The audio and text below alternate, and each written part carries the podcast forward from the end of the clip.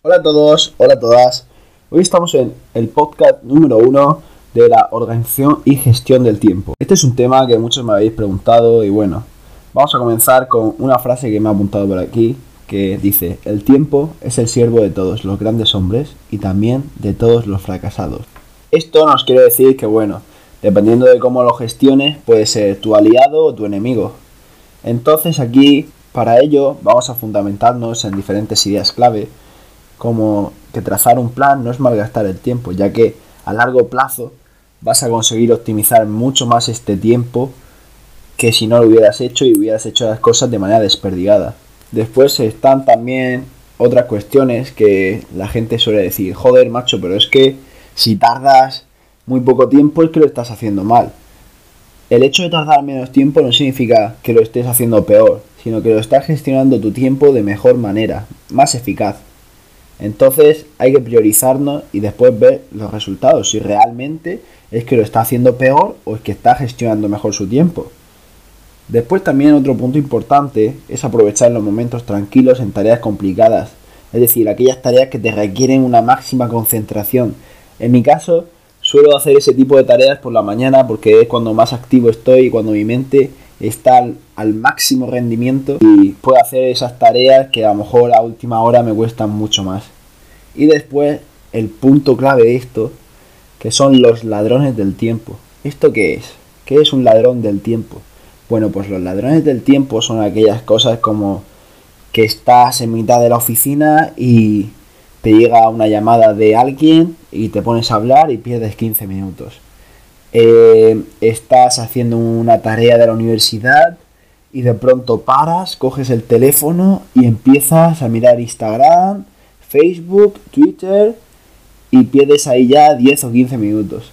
Entonces todos estos parones de ladrones de tiempo son aquello que después a lo largo del día hace que vayas más estresado o que no termines de ejecutar bien esas tareas que tú te habías preparado en ese plan que antes hemos dicho. Entonces, para evitar todo esto, nos planteamos una serie de cuestiones como son, ¿tardo más de lo que había pensado que tardaría en realizar esa tarea? ¿Por qué? Pues hay dos factores, que son las cuestiones externas, por ejemplo, que me mandan mucho trabajo, nos faltan horas, hay muchos ladrones del tiempo, todo esto era para antes de ayer, voy atrasado, y después estas que son las cuestiones internas, es decir, que somos muy impacientes, perdemos mucho tiempo en las redes sociales, dejamos todo para el último minuto, no administramos bien, no creamos un plan estratégico para administrar nuestro tiempo. Todo ello hace que, bueno, vayamos mucho más estresados, las tareas salgan mucho peor, que no se en los tiempos adecuados, que no lo llevemos todo de una peor forma. Otro factor que podemos determinar para estas pérdidas de tiempo son la influencia de los sentimientos. Estos sentimientos, además, te pueden llevar a pensamientos equívocos como que eres un fracasado, no haces bien tu trabajo, no sabes planificarte, vas mucho más agotado, generas mucho más estrés del que deberías. Por eso siempre es muy importante dejar apartado los sentimientos internos de lo que es el día a día, tu trabajo, tus planificaciones, tus tareas diarias, para que no se sincronicen. Hombre, está claro que somos personas y, y todos tenemos un día malo, pero hay que siempre pensar en positivo y centrarnos en nuestras tareas, optimizar el tiempo al máximo porque el tiempo es el bien más preciado y que poca gente aprecia. Entonces, después de todo esto, ¿cuáles son las conclusiones para tratar este tiempo y para optimizarlo al máximo?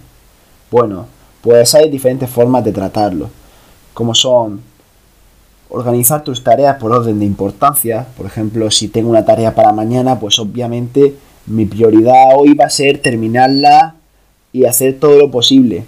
Y después también por orden de gestión, es decir, eh, la prioridad del trabajo con la prioridad eh, sentimental, con la prioridad también a nivel emocional. porque a lo mejor para una persona una tarea de un ámbito le es más o menos importante dependiendo de la repercusión que tenga en sus emociones. Después es muy importante evitar los ladrones del tiempo. Esto es la mayor dificultad de la mayoría de gente, es evitar estos ladrones porque son muy fácil de cometer como un simple imprevisto de eh, mirar por la ventana y ver qué está haciendo la gente. Eso es un ladrón del tiempo. Ya vas perdiendo minutos del día y al final del día te das cuenta de que todas esas acciones te han llevado a perder una, dos o tres horas del día o incluso más. Después, respecto a lo que hemos dicho antes, establecer fechas a las tareas, porque esto te focaliza más y te centra.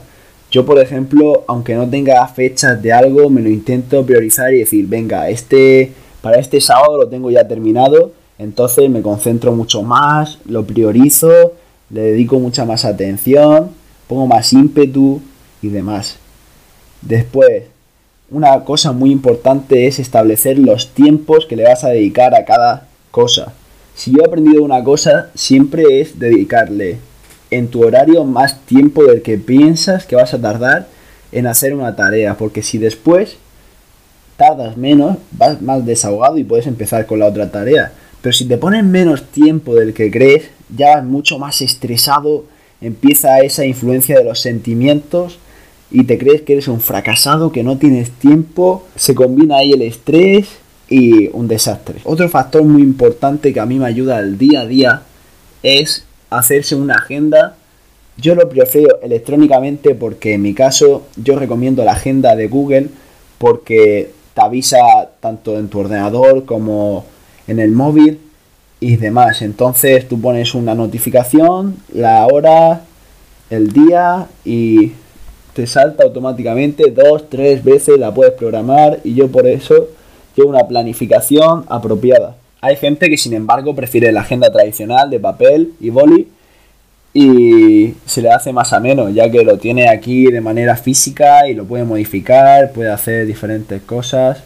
Yo eso sí, una recomendación que os doy es que os pongáis menos tareas de las que creáis que vais a hacer.